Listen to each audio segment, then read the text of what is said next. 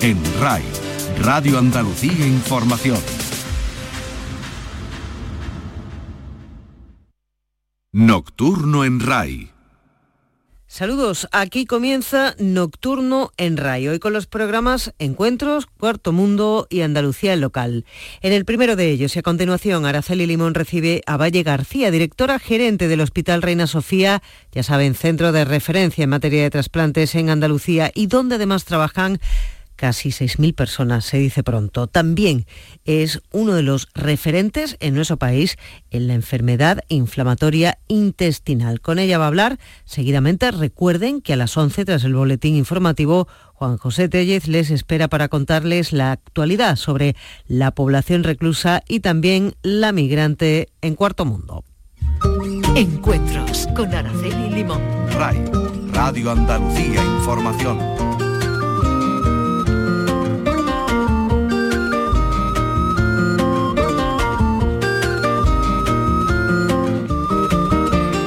Saludos a todos. Nuestra invitada de hoy dirige la primera empresa de su ciudad natal, de Córdoba. El producto con el que trabajan es el bien más preciado que puede tener el ser humano, la salud.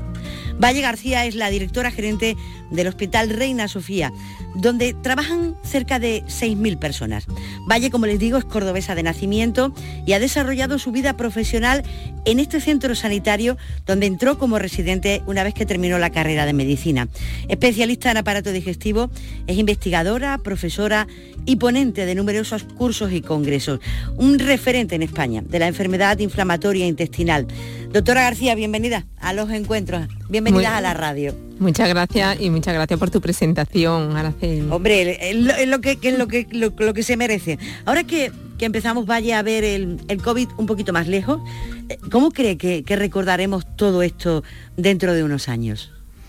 Yo creo que mm, ha sido un reto impresionante para todos, ¿no? No solamente para el hospital, por supuesto para los profesionales sanitarios y no sanitarios que trabajamos allí, pero para toda la sociedad en su conjunto. Y, creo que la experiencia que hemos vivido, pues sin duda nos dejará momentos, por supuesto, de pérdida de personas y, lo sentiremos, pero también creo que nos ha dado un empujón para avanzar en muchos proyectos y avanzar en muchos eh, temas que creo que también los recordaremos, ¿no? Mm, como una oportunidad. ¿Cómo se imagina usted dentro de unos años contándole esto a sus nietos o contándolo en alguna ponencia o en la facultad? ¿Cómo se, cómo, cómo se lo imagina? Pues yo sí me lo imaginara porque mm, es verdad que no soy una persona que, que piense y recuerde lo negativo de las situaciones que pasamos. Yo creo que eso hay que pasarlo y ver siempre los cambios como una oportunidad y esto ha sido una vivencia que nos ha enseñado muchísimo. Y creo que es eso, ¿no? Lo que tenemos que eh, dar a conocer a los que nos van a suceder después todas las vivencias que se han vivido, cómo las hemos afrontado, cuáles han sido nuestros puntos débiles, cuáles han sido las posibles áreas de mejora y qué pueden hacer para próximas ocasiones para hacerlo mucho mejor que nosotros. El momento peor de todo, doctora, ¿cuál, cuál fue? Pues yo creo que fueron los inicios. Yo creo que el hospital en dos semanas se reformó cambió completamente y, la verdad es que tengo que reconocer que sentimos miedo, ¿no? Como todos los ciudadanos, yo creo que teníamos además una responsabilidad de ofrecer a los ciudadanos aquello que necesitaban en ese momento y teníamos que, mm, bueno, pues afrontarlo con fuerza, con, con pasión también, ¿no? Con ilusión, con valentía y, no puedo dudar que los primeros momentos fueron muy duros. Eh, pero a medida que fue pasando, y fíjate que hemos vivido mm, momentos en diferentes olas, en cada una de ellas hemos tenido que ir reajustando los planes de contingencia que teníamos en el hospital, ya lo hemos ido viviendo de otra manera, ¿no? Ya sabíamos a qué nos enfrentábamos, no era el miedo inicial de saber que estábamos ante algo desconocido, que no conocíamos y por tanto, pues no, teníamos mucha incertidumbre. ¿Usted pensó en algún momento, pero esto qué es? ¿Qué locura es esta? ¿Por dónde viene? ¿Qué, qué ha pasado? ¿Qué pesadilla es esta? Bueno, pues yo creo que todos hemos pasado por eso en algún momento, ¿no? Pero era mm, mucho mayor eh, la aventura a la que nos íbamos a enfrentar. Y yo creo que era mucho mayor, como le decía a mi equipo, el decir mm, que estamos aquí y tenemos a tantas personas, los cordobeses, que dependen de, nosotros, de los profesionales sanitarios, y tenemos que dar ejemplo de eso, de valentía, de salir adelante. Y, bueno, yo creo que, eso nos movió para no encerrarnos en el miedo y en la incertidumbre. ¿no? Yo creo que cuando las cosas las tienes claras, tienes una estrategia clara, compartida, hace partícipe a los profesionales de la misma, yo creo que se superan estos momentos de incertidumbre, de duda y se sale adelante saldrán las cosas mejor o peor porque esto no lo hemos vivido antes, ¿no? Pero por lo menos sale adelante em, sabiendo cuál es tu rumbo y qué tienes que hacer. ¿Cómo es para un médico enfrentarse a un enemigo del que nada se sabe? O sea, ¿qué sabían ustedes del COVID, los médicos, cuando todo esto empezó? Pues mm, la medicina es así, en muchos campos de la medicina estamos acostumbrados a a trabajar con incertidumbres, ¿no? Y yo soy médica mm, y además me siento eminentemente asistencial y, he tratado con pacientes con enfermedades autoinmunes, con enfermedades inflamatorias del intestino, donde la causa es desconocida y cursa por, por brotes y no sabes qué es lo que precipitan esos brotes. Luego el médico está acostumbrado a vivir también momentos de incertidumbre y de duda donde lo que quiere aportar es lo mejor que le pueda ofrecer al paciente. Pues en este sentido, mm, el COVID ha sido similar a lo que otras veces nos encontramos en cuanto al desconocimiento, ¿no? Mm, pero yo creo que por eso, yo creo que, mm, que sabíamos que teníamos que trabajar para investigar rápido, yo creo que todo el mundo se ha puesto las pilas a nivel mundial, ¿no? Con la investigación para conocer a lo que nos enfrentamos lo antes posible y sobre todo para saber cómo prevenirlo y qué tratamiento utilizar y, tratar bueno pues de encontrar una herramienta que permitiera que disminuyera la contagiosidad del virus y en eso yo creo que se ha avanzado muchísimo en este tiempo. Usted ha dado la palabra clave, la velocidad. A toda velocidad llegó la enfermedad, a toda velocidad empezaron a curar ustedes a la gente, la vacuna llegó en un tiempo récord. Y somos conscientes, la medicina alguna vez ha trabajado tan rápido, porque nos contaban que antes para validar una vacuna y para empezar a inocularla pasaban años, años y años. Y esto lo hemos hecho todo en un tiempo récord, ¿no? llegó, mm, empezó a matar a gente, empezaron ustedes a curar, llegó la vacuna. O sea, esto se va a estudiar en los libros. Yo creo que sí, mm, por supuesto. Esto, mm, eh, la enfermedad que vino era una enfermedad que causaba muerte a la población y había que enfocarse en buscar soluciones. Y yo creo que por eso toda la comunidad científica profesionales sanitarios, bueno, pues y no sanitarios, ya te digo, y la ciudadanía en general, pues se han volcado para tratar de ayudar a contener el virus, para buscar soluciones y una de ellas, por supuesto, una herramienta clave ha sido la vacunación. Claro que, que se ha hecho en un tiempo récord, es que teníamos que el foco ponerlo en esto, ¿no?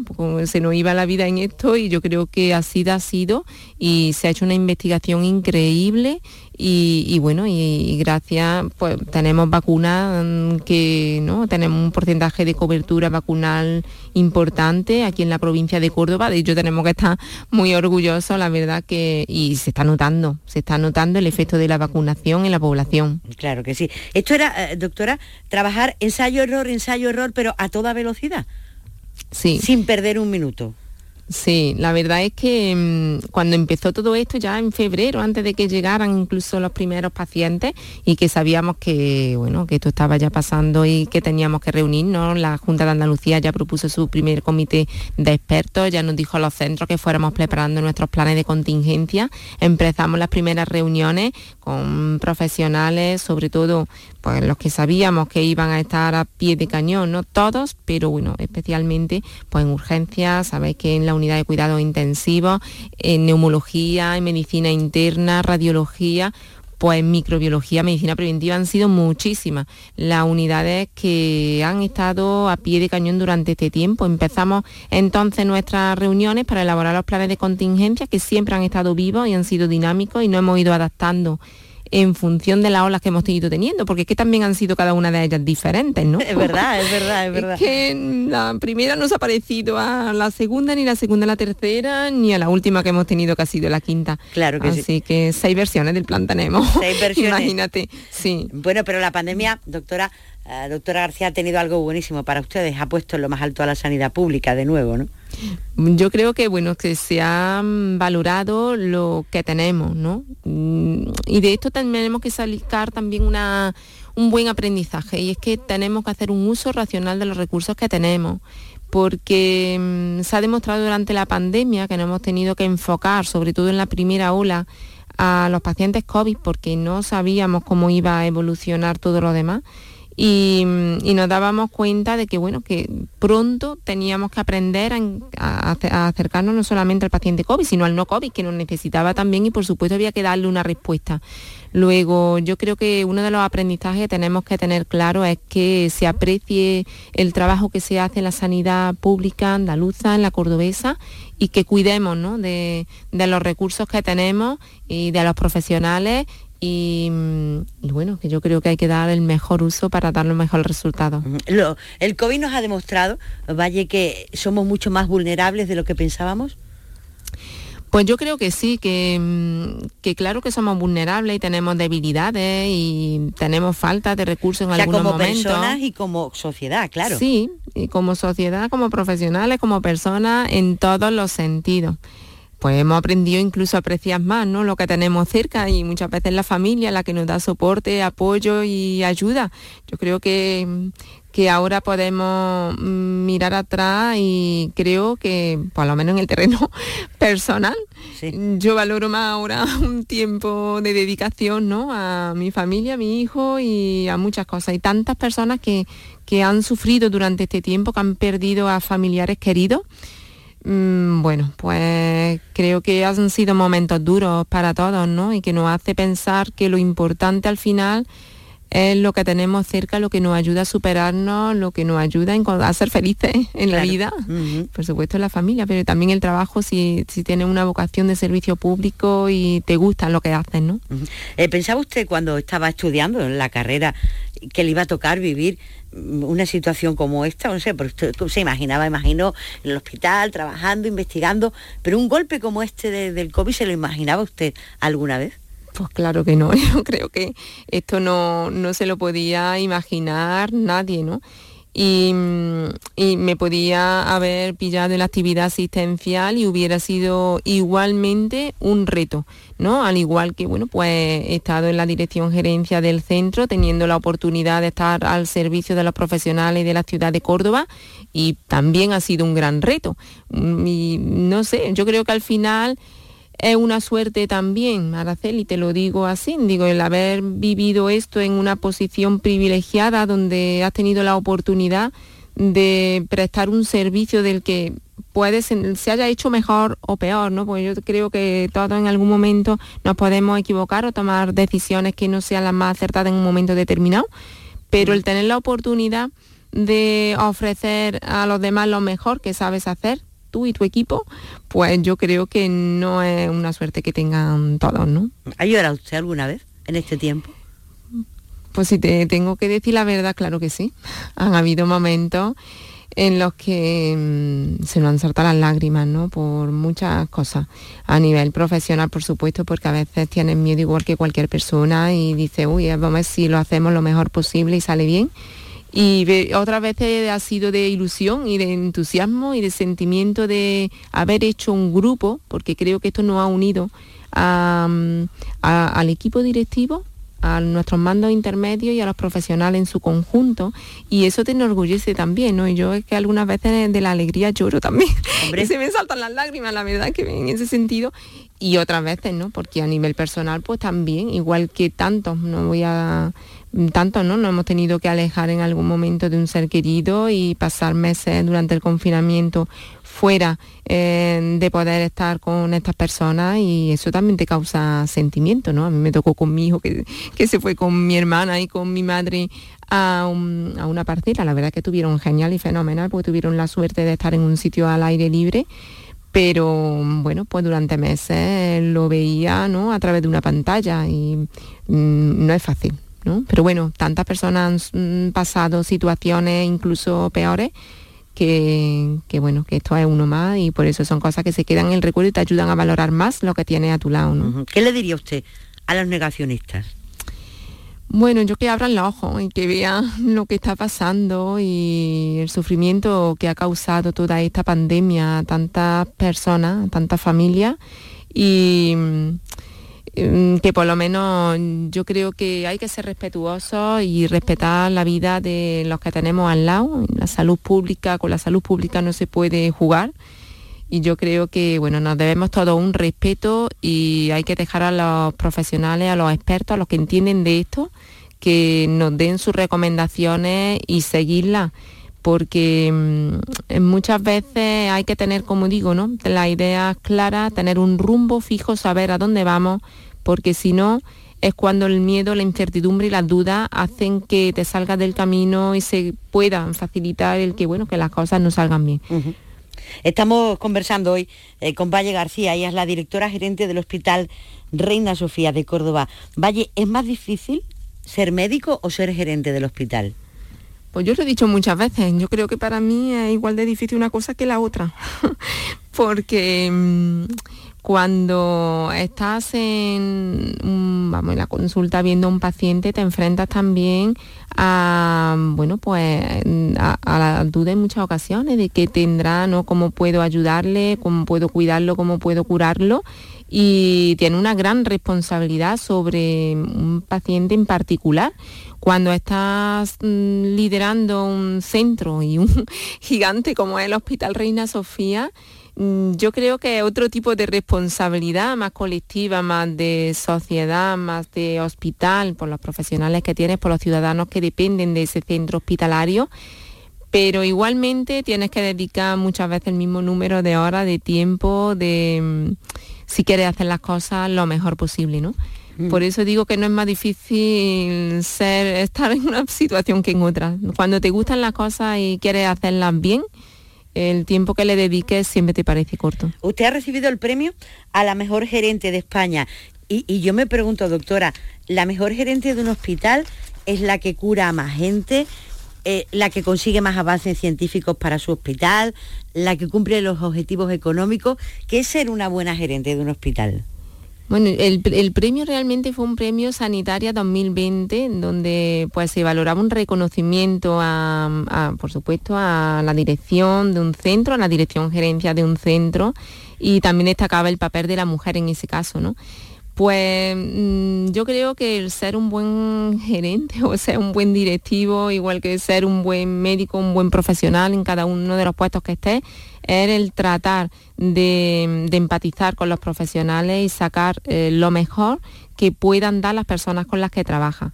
Mm, yo creo que es lo más importante, ¿no? Yo creo que hay que ser humilde en la vida, saber que todo no lo, no lo sabe y escuchar, empatizar, el tratar de sacar lo mejor del equipo para dar los mejores resultados, pues siempre hace que avance un, hospital o cualquier otra empresa, ¿no? Y, trabajar con corazón, con ilusión y con pasión y hacer y tener un liderazgo participativo, mm, creo que es fundamental. Y, por supuesto todo esto al final se asocia a, la innovación, a poner en marcha proyectos innovadores en cuanto a mm, introducción de nuevos modelos asistenciales, a apostar por el desarrollo tecnológico de un centro. Todo esto al final motiva también a los profesionales, hacen que tengan un mayor sentimiento de pertenencia al centro y que la ciudad además se sienta orgullosa del trabajo que hace, que eso también ¿eh? nos empuja a hacer las cosas cada día mejor porque tenemos eh, la obligación de darle todo aquello que nos aporta la ciudad que mucho cariño. Estos centros sanitarios, eh, como el Virgen del Rocío en Sevilla, eh, el Reina Sofía en Córdoba, eh, nacieron, en, caso, en el caso de Reina Sofía hace 45 años, cuando la sociedad Valle era muy distinta. Hoy por hoy mm, esos centros sanitarios deberían de cambiar en su forma de, atender a, los pacientes. no sé, se idearon o se construyeron o se pensaron cuando las cosas eran muy distintas en la sociedad. Pues mm, hace 45 años la medicina no era lo que es ahora. Por supuesto que las necesidades y las expectativas de los ciudadanos van cambiando y nosotros tenemos que ser flexibles y adaptándonos a las circunstancias y ofrecer en cada momento lo que se necesita. Y más ejemplo que se ha dado durante la pandemia, donde hemos tenido la oportunidad de ver mm, la gran capacidad de flexibilidad que puede tener un hospital y sus profesionales, yo creo que no lo hemos demostrado antes, previamente. Luego, estos hospitales, por supuesto que han cambiado y mucho. Y, hablo de Reina Sofía, ha cambiado mucho en estos 45 años, eh, ya no solamente apostando por tecnología, por humanización, por modificación del modelo asistencial, sino también en su infraestructura. ¿no? Hace 45 años el 70% de, de la superficie del hospital se utilizaba para ingresos para pacientes ingresados hospitalariamente. Ahora eso se ha reducido y es solamente un 30%, porque estamos apostando ¿no? por nuevas modalidades asistenciales que al final hacen que el paciente se sienta más satisfecho y su familia también, como, como en la hospitalización domiciliaria se ha apostado en las consultas también por la teleconsulta y eso pues nos ha enseñado mucho ¿no? esta pandemia. Por supuesto hay que utilizarla cuando hay que usarla y no siempre está indicada una consulta telefónica ni una videollamada, pero sí se puede apostar por ella en algunas circunstancias. Yo creo que el ciudadano también lo agradece, el hecho de no tener que desplazarse necesariamente a un centro sanitario para resolver cuestiones administrativas para que te den el resultado de una analítica, ¿no? Eh, claro que sí. El Reina Sofía eh, mm, ha sido y sigue siendo un referente eh, en los trasplantes. creo, directora gerente, que además ahí en el tema de los trasplantes y lo que usted ha dicho, estar menos tiempo en el hospital, está uno de los grandes retos que tienen ustedes ahora mismo, ¿no? Sí, yo creo que en tema de trasplantes, bueno, pues es una de las marcas de nuestro hospital, ¿no? Estamos, la verdad, nos sentimos muy orgullosos de de tener los cinco programas de trasplante en el hospital, de tanto de órganos sólidos como de tejidos. Y, yo creo que tenemos un gran equipo de profesionales que mm, apuestan por la vida de aquellas personas que están en lista de espera para recibir un órgano.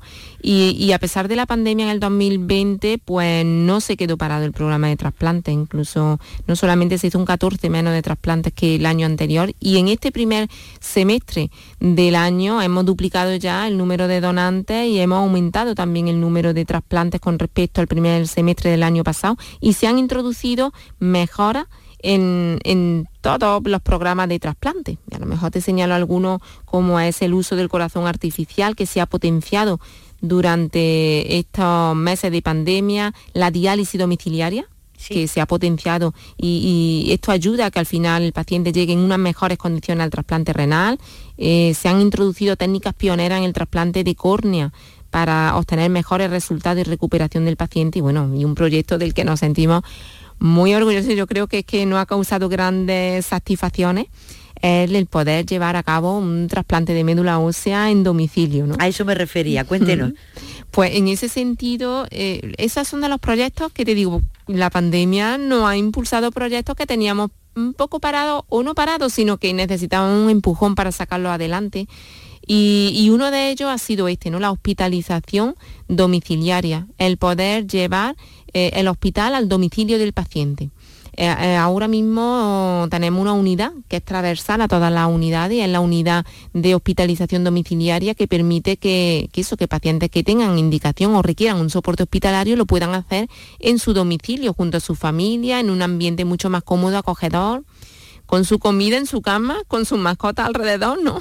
Sí. Y, todo esto crea una gran satisfacción. Pero un trasplante, Pero también, sí, y también el trasplante de médula ósea, hay una parte del trasplante de médula ósea que, que, la están haciendo los hematólogos en el domicilio del paciente y en este sentido aquí es enfermería la que juega un papel fundamental, ¿no? Es clave. Estas profesionales, pues, es sobre la que recae fundamentalmente la mayor atención del paciente cuando está en domicilio, porque son las responsables finalmente de los cuidados individualizados, de la toma de constantes, de los registros, de la administración del tratamiento, de la extracción de muestras sanguíneas.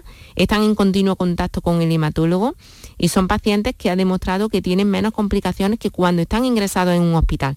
¿no? Luego, y además, bueno, pues están en el confort de su domicilio, ¿no? Pero ese trasplante antes te metían en una burbuja, ¿no? Ahora eso, ¿cómo se consigue en casa? en la médula, el trasplante de médula ósea pasa por diferentes etapas y una de ellas em, es verdad que hay que hacerla dentro del hospital, pero hay otra parte del trasplante de médula ósea, que es la recuperación ya de la célula cuando te la han inyectado, que, es la que se hace en domicilio. Por supuesto, no todos los pacientes son candidatos porque tienen que cumplir unos criterios muy estrictos. Las condiciones del domicilio tienen que ser las adecuadas, por supuesto la limpieza, eh, la higiene, por eso se requiere también una evaluación muy exhaustiva por parte de la trabajadora social, de enfermería, de que el paciente tenga un cuidador principal, ¿no?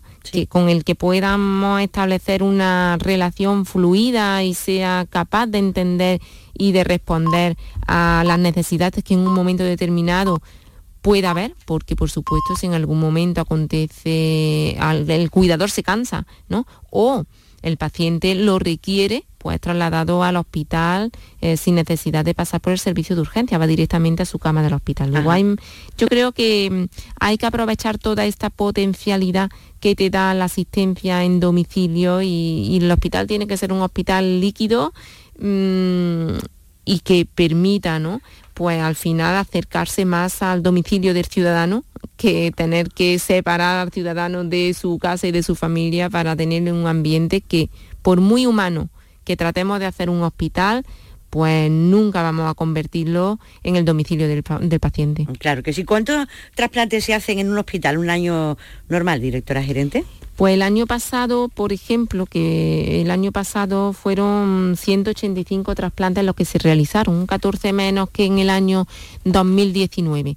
Son muchos trasplantes los que se llevan a cabo y en el que participan un centenar de profesionales en cada uno de ellos, porque bueno, no es solamente la donación eh, del, paciente que está en, el hospital en ese momento donado, al que se le debe tanto ¿no? a él y a su familia, eh, y hay que extraer los órganos, ¿no? y ahí participan muchísimos cirujanos, enfermería, anestesia, un gran número de profesionales eh, también, por eso digo, digo que, es que son muchos los profesionales que participan, muchos los trasplantes que se hicieron incluso en el año de pandemia, porque hemos querido seguir apostando por ello.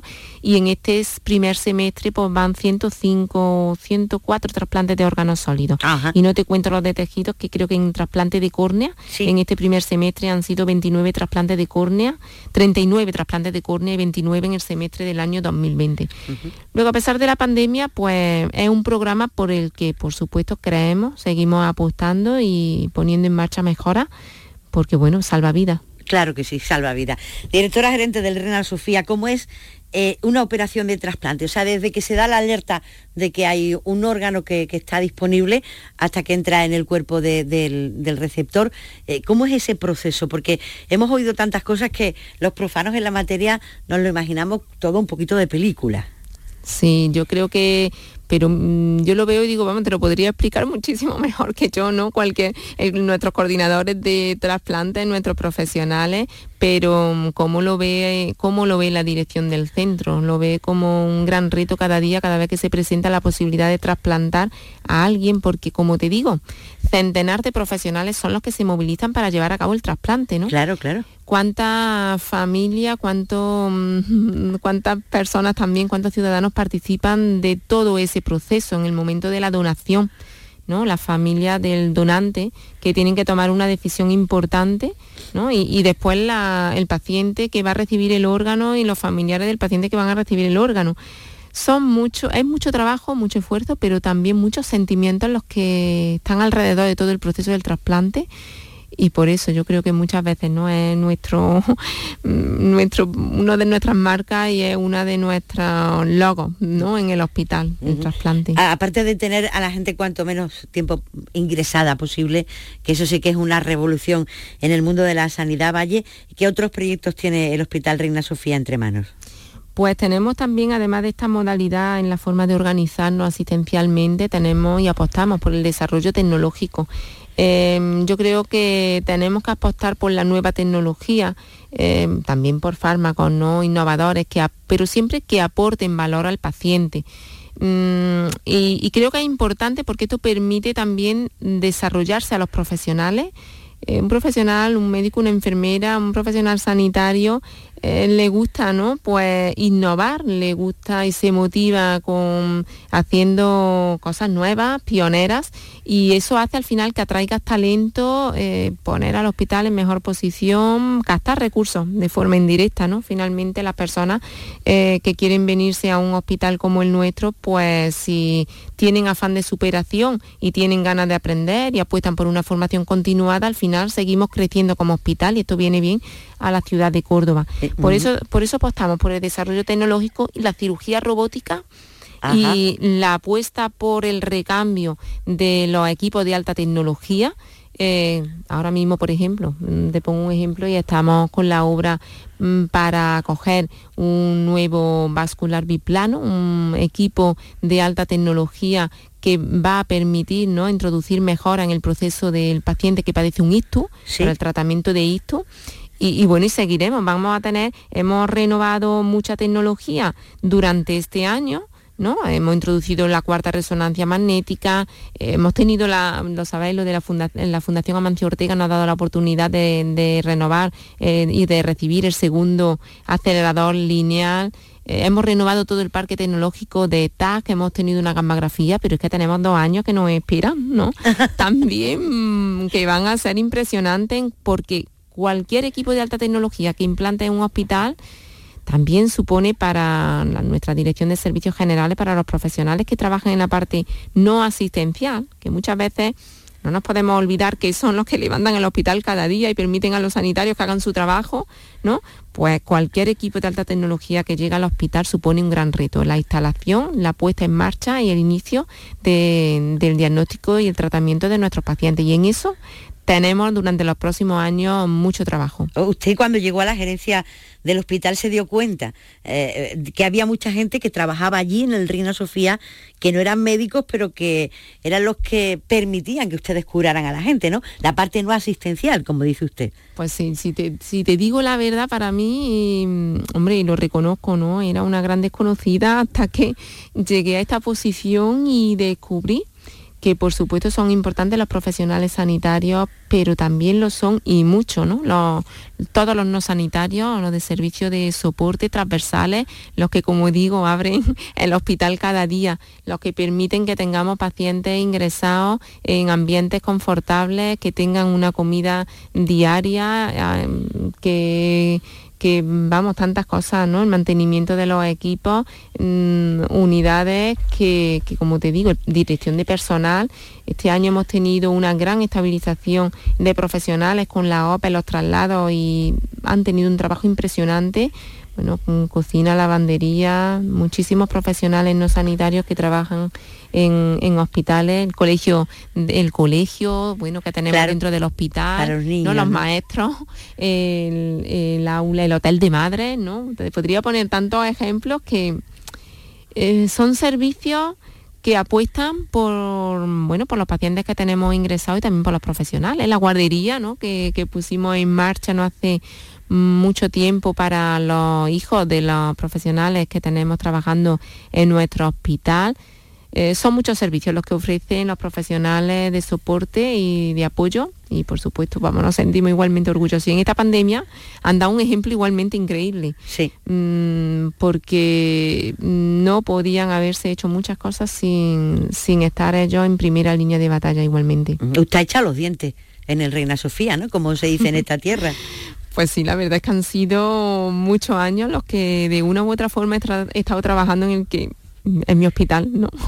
Yo digo, Reina Entró de mí, ¿no? En mi hospital, sí. Bueno, entré antes, ¿no? Porque ya estudiando en la Facultad de Medicina hice las prácticas Recuerdo hacer mis primeras prácticas en el hospital provincial, en el servicio de medicina interna, con el doctor Montero, médico internista que le tengo mucho aprecio y cariño, porque ya se lo he dicho yo a él en varias ocasiones, pues gracias a él hice aparato digestivo porque me gustaban las sesiones clínicas que dábamos cuando era estudiante allí, ¿sabes? Ah, bien, bien, y, bien.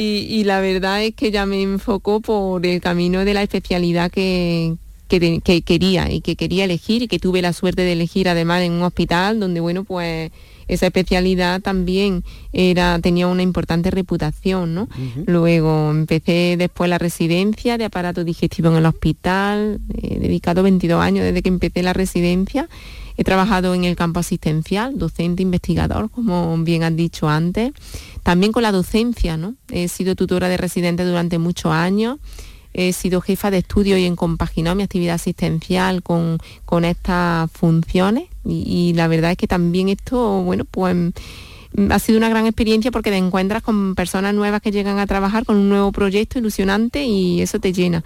Y bueno, y otras cosas que se viven en el hospital, ¿no? Desde el terreno personal. Nació su hijo allí, me imagino. Efectivamente, sí, nació mi hijo en el hospital y también es uno de los momentos que recuerdo muy especiales, como se nos, no, como se nos va a olvidar el hospital también en los momentos personales, ¿no? Del nacimiento de un hijo, cualquier otra cosa bueno, familiar que haya necesitado la ayuda de los profesionales y, ahí han estado al lado para curarlos, para darle aliento y para cuidarlos.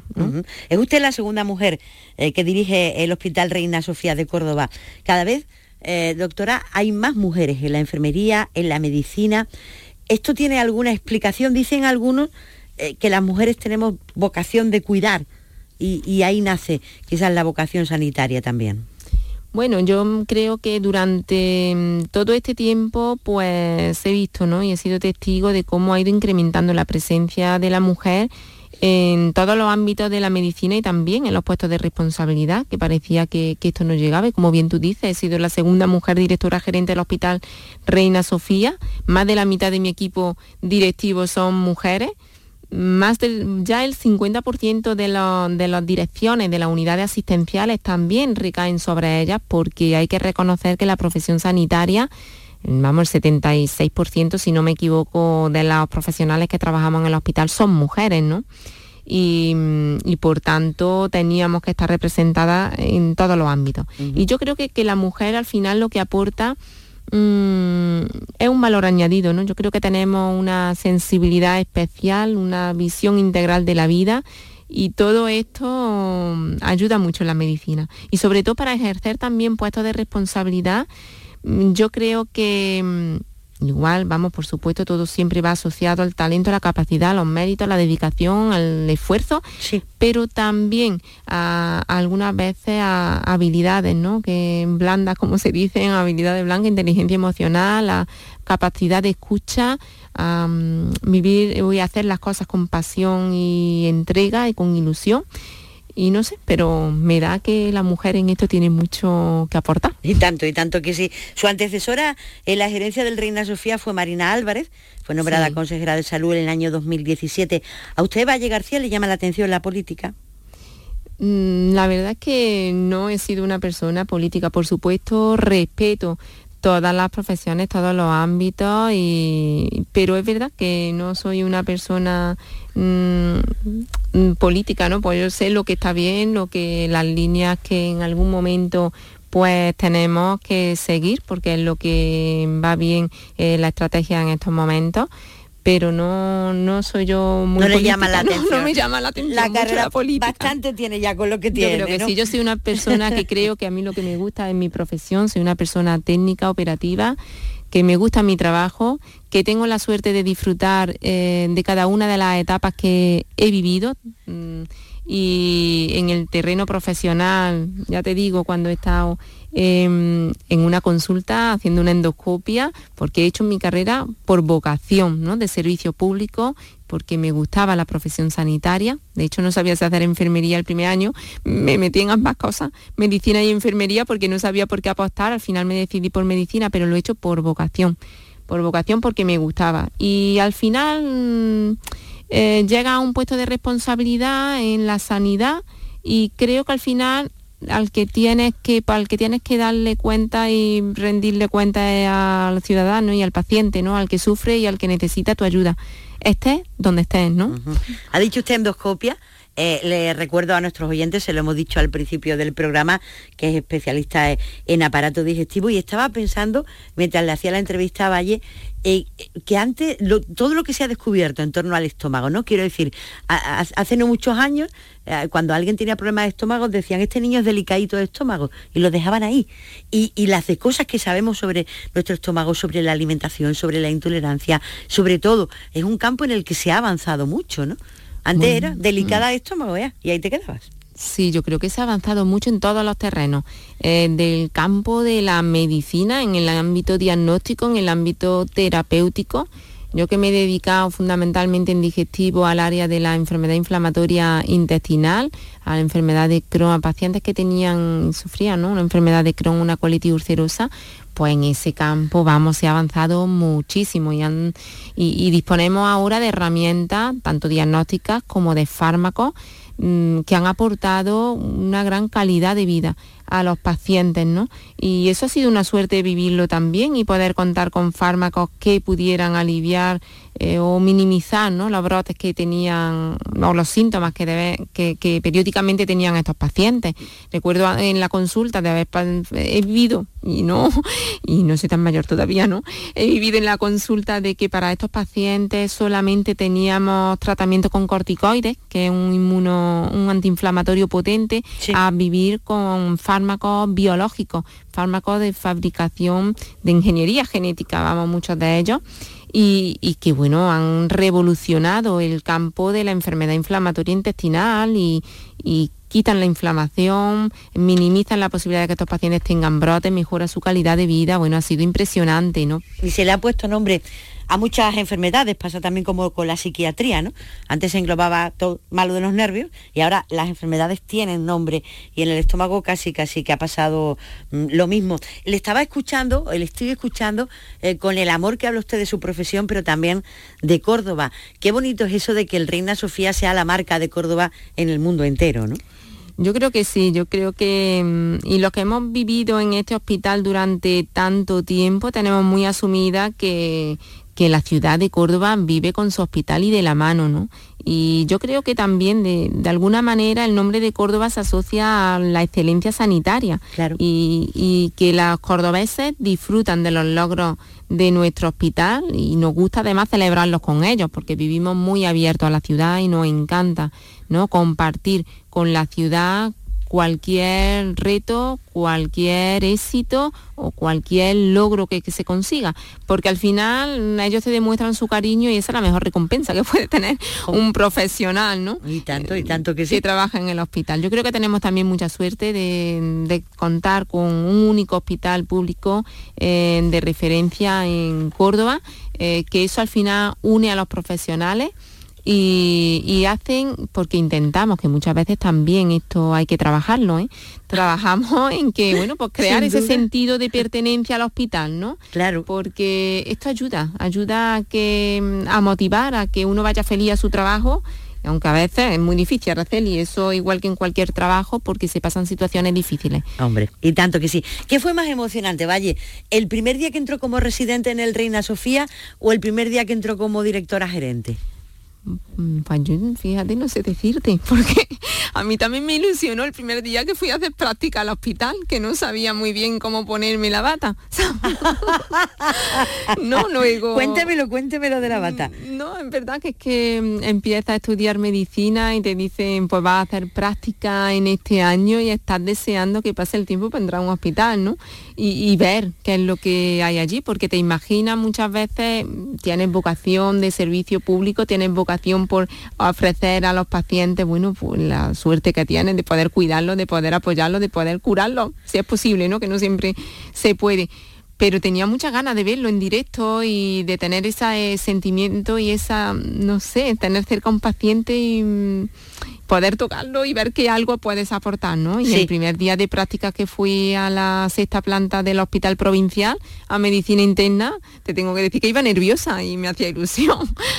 También, por supuesto, cuando empecé la, residencia ¿eh? en el hospital, porque bueno, ahí tienes que elegir plaza, tienes que ver dónde, dónde va a elegir la especialidad. Yo tenía muy claro que quería hacer digestivo, quería estar en el Hospital Reina Sofía porque era un servicio que para mí tenía una gran reputación, ¿no? Y sabía que iba a aprender mucho. Y, pude conseguirlo y bueno, para mí fue bueno muy emocionante. Hombre, lo imaginamos. Igual que, y bueno, y, también cuando se dio la oportunidad de dirigir el hospital y estar al servicio de los profesionales de los ciudadanos, bueno, ahí me quedé un poco perpleja, ya no es, mm, Esto sí que fue un gran reto y una decisión mm, que no fue sencilla. Claro. Lo tengo que reconocer, no fue sencilla porque mm, me suponía también apartarme de lo que había vivido hasta ahora, que era una asistencia cercana al paciente, y esto era otra cosa. Y, eso me supuso no tanto el tiempo de dedicación, porque eso lo he dicho muchas veces, porque yo se lo decía y lo compartía con mi hermana y le decía, Dios mío, ¿en qué me voy a meter? Pero y ahora, y me decía ella, ¿pero qué? Seguro que si ahora mismo no lleva al niño al parque, lo va a llevar. Te va a dar pena eso. Digo, es verdad, por eso digo que muchas veces el tiempo que le dedica a las cosas y cómo las disfrute y cómo lo hagan, ¿no? Sí, claro que sí. ¿Y cómo se imagina el día que deje de ser gerente? ¿Volverá a la consulta?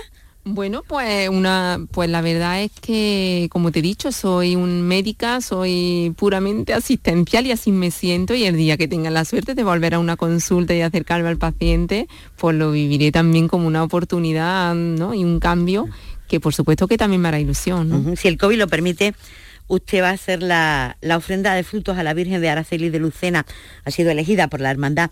¿Le puedo preguntar, eh, directora gerente, eh, ¿qué, lugar ocupa la fe en la cabeza de un médico? Bueno, yo creo que cada uno puede tener sus creencias en un momento determinado, pero todos al final no tenemos eh, a alguien en que creer. Y, todos los médicos pues pueden tener sus creencias diferentes. En mi caso, pues yo soy creyente, soy cristiana y la verdad es que el tener el honor ¿no? de que me hayan eh, seleccionado para hacer esta ofrenda, pues vamos, una gran ilusión. Y ya se lo decía Elida, con la que hemos tenido contacto eh, en estos días para la organización de este evento, que mm, un gran placer estar ese día y acompañarlo en el Día de la Patrona, poder hacer la ofrenda de flores y desearles ¿no? un, año próspero eh, a todos los niveles. Así que para mí estar allí ese día va a suponer, bueno, pues un gran día. Le decía porque ya sabe usted siempre la dialéctica que hay entre eh, la fe y la ciencia, en fin, no, siempre han ido andando de una forma paralela, más cerca, más lejos, eh, por eso le, hacía referencia. Pero yo creo que mm, al final todo se une, cada cosa tiene su parcela en la vida, ¿no? Mm. La ciencia, por supuesto, está ahí, pero también la fe y también está ahí aporta cada uno su valor en la vida. Así que no son incompatibles para nada. Mm, ¿Tiene usted un hijo pequeño? ¿Le gustaría que fuera médico? Mm, te tengo que reconocer algunas veces, se lo he dicho, pero vamos, ahora mismo él no tiene. ¿Pero a usted le gustaría? Bueno, pues tampoco te mira lo que me gustaría que mm, si lo decide, pues bien, pero que tampoco eh, me llama mucho la atención. Lo que me gustaría es que hiciera algo con lo que sepa sentirse feliz, ¿no? Que le guste y que lo disfrute. Mm, y ahora mismo pues todavía es pequeño para tomar una decisión. La profesión sanitaria es dura y yo creo que, bueno, y no conocemos otra y seguro que me podrían decir, pues igual de dura que, por supuesto, también, ¿no? Pero tiene al lado a personas las que tienen una gran responsabilidad con personas con las que ¿no? Tienes que tratar de dar lo mejor de ti para que salgan adelante y pasa malos ratos también, por supuesto, porque al final te lleva el sufrimiento del paciente y de la familia muchas veces a casa. Y por eso muchas veces digo, bueno, pues lo que se tiene que tener mucha vocación. Se tiene mucho que, y, eso es lo importante. Una profesión sanitaria sin vocación, mm, de verdad que no la veo, ¿sabes? Por eso que sea lo que quiera hacer en la vida, lo importante es que sea feliz, igual que todos los niños de su edad, que encuentren su camino, que sean felices y que hagan ¿no? y que aporten a la sociedad lo que mejor sepan hacer. Usted ha dado la palabra, vocación. Le quería preguntar, eh, eh, ¿qué piensa usted, eh, mm, digamos, de la forma de, de acceder a la carrera de medicina? O sea, la nota es tan altísima que quizás se estén quedando muchas vocaciones fuera, ¿no, doctora? Pues puede ser, mm, yo creo que puede ser, cada vez están más altas las notas de medicina y, eh, para ser mm, médico, enfermera, fisioterapeuta, para hacer una carrera sanitaria, como tú bien dices, hay que tener vocación y también algunas habilidades que, quizá todavía falta por avanzar en la carrera universitaria y hay importantes habilidades eh, de saber cómo tratar a un paciente, a una persona. Yo creo que la humanización en todas las profesiones son importantes, pero especialmente en la profesión sanitaria. Y, y, y muchas veces cura más, ¿no? Y alienta más eh, y el, hace que se sienta mejor el paciente. Y, como te digo, es una medicina. También el tener unas palabras de aliento y eso es lo que quizá mm, bueno puede quedarse fuera ¿no? con, con esta forma de selección. Pero creo que no debe ser fácil no y, pero bueno se debe de trabajar en ello sí. ¿cuál es en su opinión el mayor logro de, la medicina? Para mí la anestesia, no sé para usted. ¿La qué? ¿La anestesia?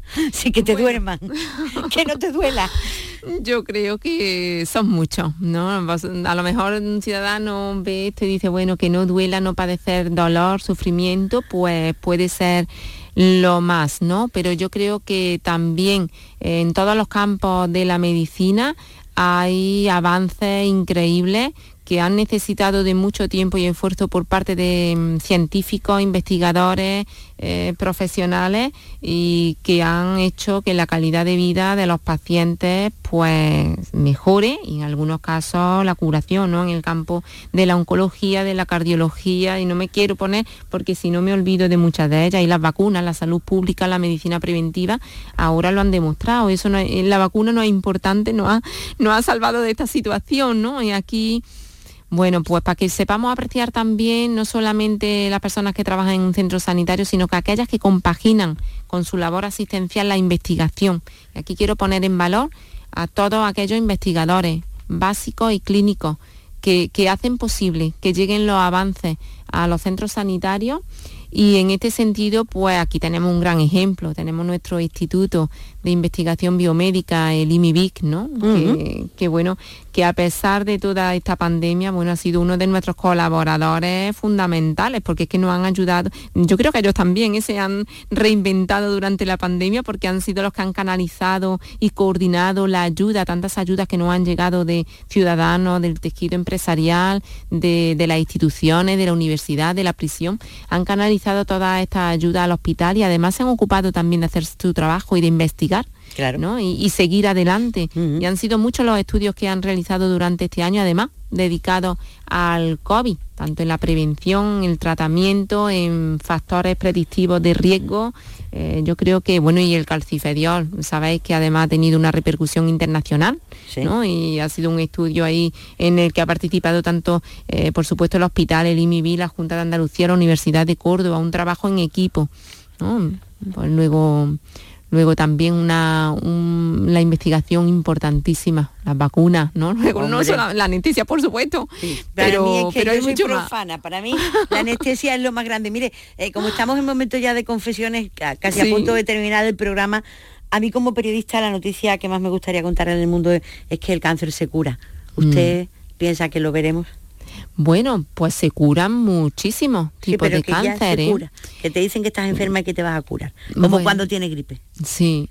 Mm, hay mucha enfermedad y pensamos siempre en el cáncer. Por supuesto, la enfermedad oncológica mm, crea mucho sufrimiento desde el inicio, ¿no? desde el diagnóstico al paciente y a la familia. Pero se ha avanzado muchísimo y, como digo, la gran mayoría de, los cánceres se curan antes de llegar a la oncología médica y a ponerte un tratamiento con quimioterapia y radioterapia.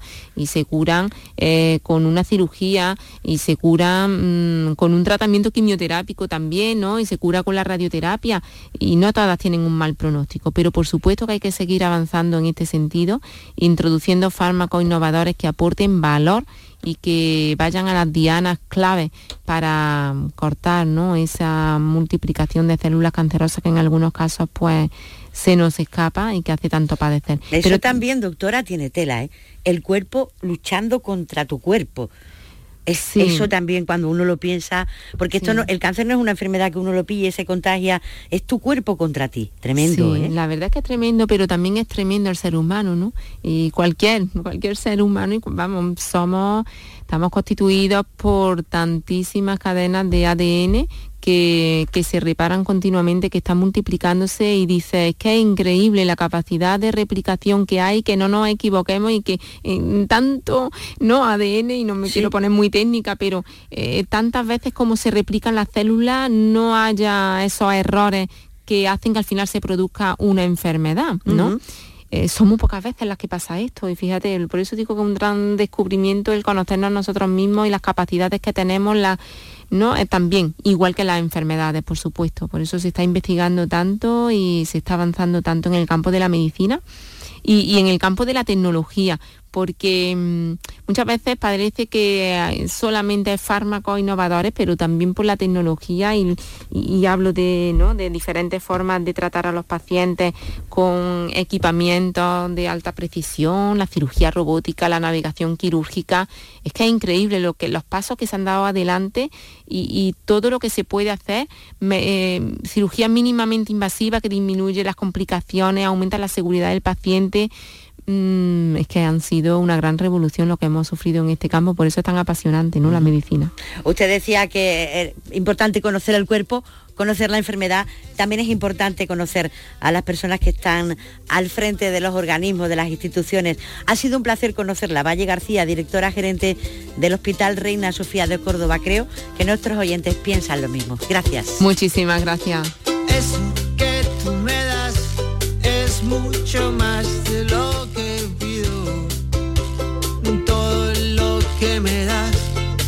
lo que ahora necesito. Eso que tú me das, no creo. Escuchas RAI